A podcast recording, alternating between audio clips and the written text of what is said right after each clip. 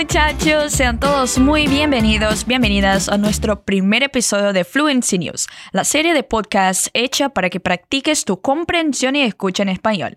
Aquí te habla Brenda Mendoza de Fluency Academy, una de tus profes de español, y es con mucho orgullo y cariño que te traigo el episodio de hoy. Fluency News es un proyecto que ya existe para el inglés, pero ahora también vas a poder escucharlo en español, francés, italiano y alemán. Genial, ¿no? Así que ponte listo, lista, que aquí es tu oportunidad de ponerse al día con una de las principales noticias mundiales de la semana mientras practicas tus habilidades en español. Entonces, además de escuchar dos noticias y algunos rápidos tópicos relevantes de la semana, vas a escuchar unas explicaciones específicas del idioma en portugués. Empecemos.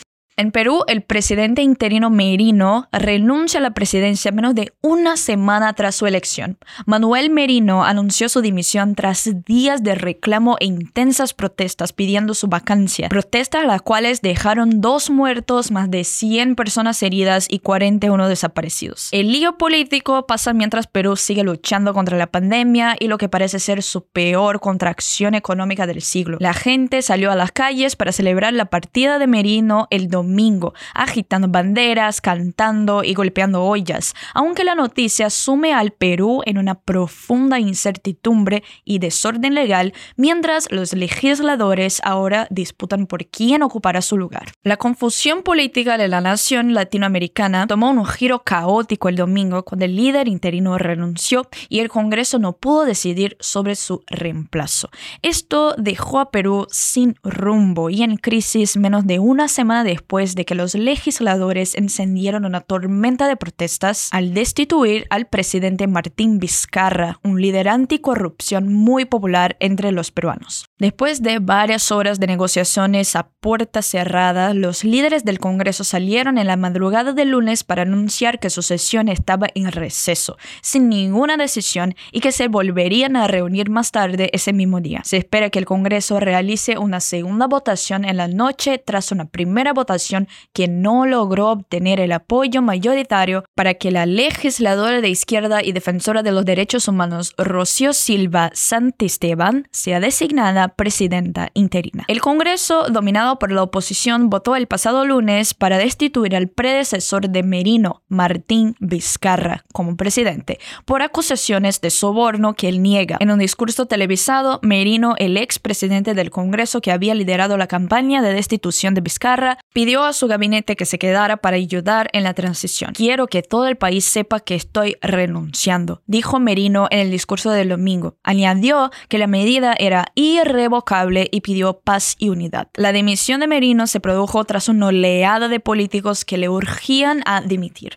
citando la violencia contra los ciudadanos del país. El actual presidente del Congreso, Luis Valdés, dijo el domingo que todos los partidos políticos de la legislatura habían acordado pedir la dimisión inmediata inmediata. Debemos poner por encima de todo la vida del pueblo peruano, dijo Valdés, quien planea renunciar. Valdés había dicho que la legislatura iniciaría un proceso de destitución si Merino no dejaba el cargo voluntariamente. Desde la llegada de Merino al poder, miles de peruanos han protagonizado una de las mayores protestas de las últimas décadas, acusando a la legislatura de dar un golpe de Estado parlamentario. Los disturbios habían sido en gran parte pacíficos hasta el sábado por la noche, y el defensor del pueblo de Perú advirtió en Twitter a última hora del sábado que las fuerzas de seguridad habían empezado a hacer un mal uso de la fuerza y a lanzar gases lacrimogéneos sin justificación contra los jóvenes manifestantes que se habían reunido en el centro de la capital, Lima. Dos jóvenes manifestantes murieron en enfrentamientos, dijo el defensor del pueblo, mientras que el programa médico estatal Es Salud confirmó en un comunicado que dos hombres habían muerto por heridas de bala.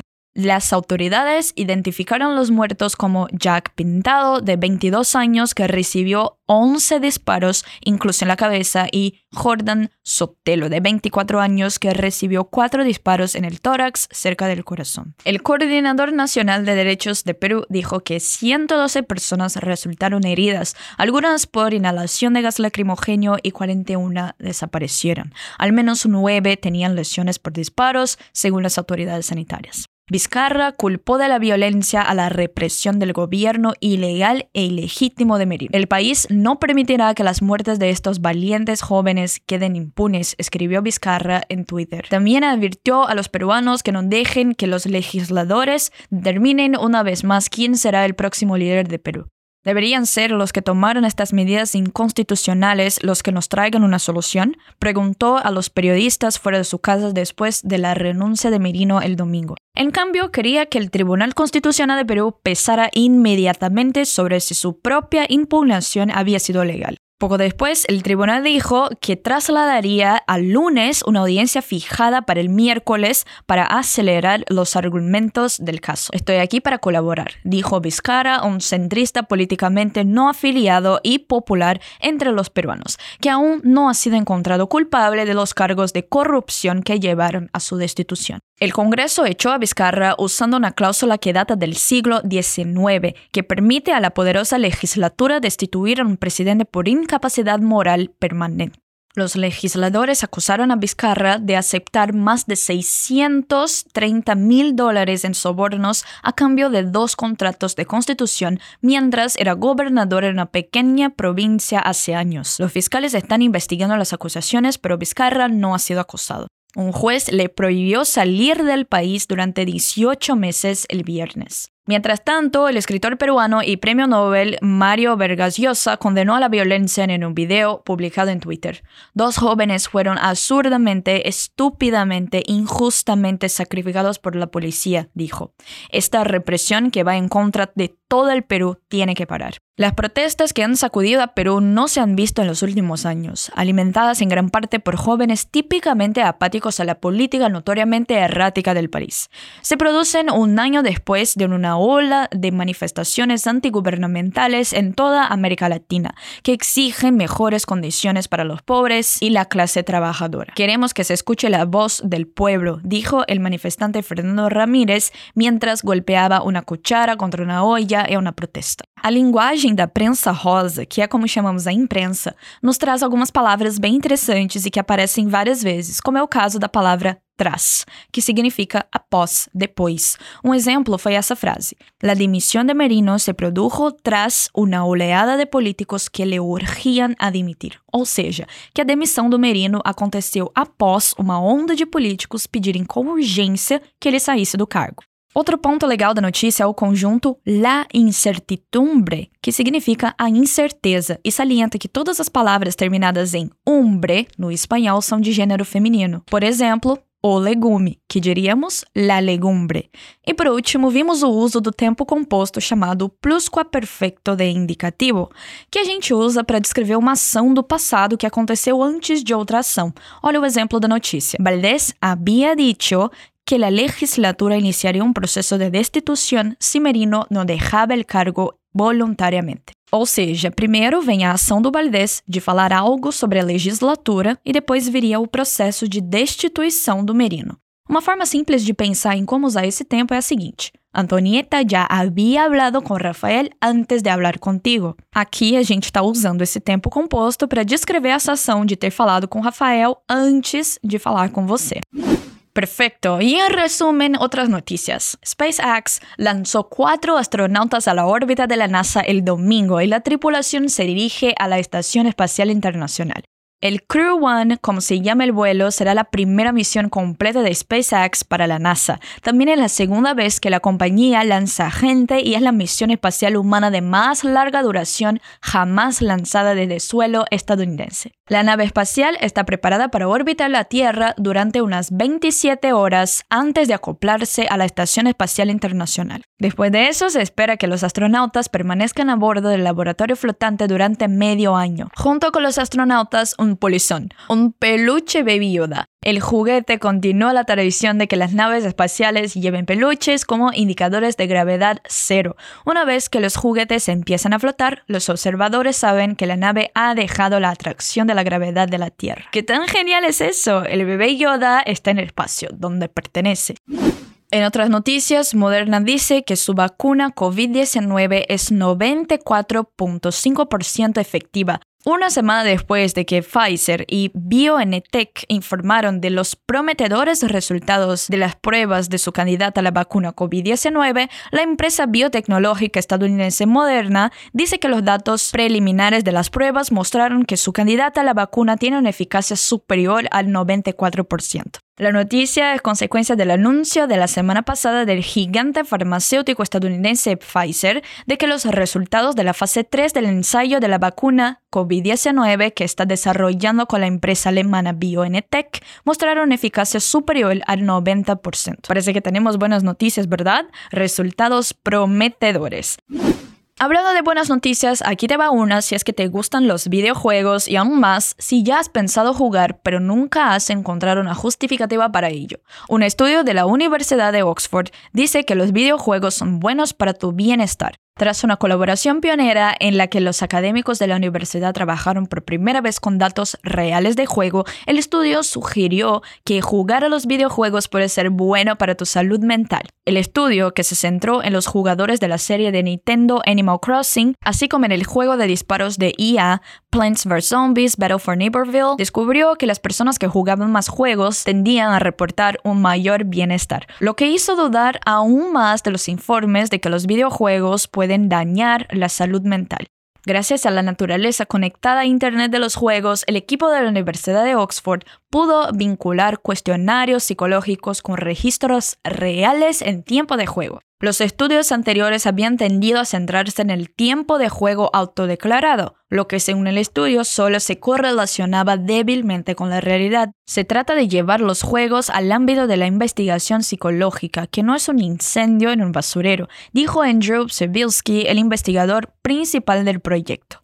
Esto nos permite explicar y entender los juegos como una actividad de ocio.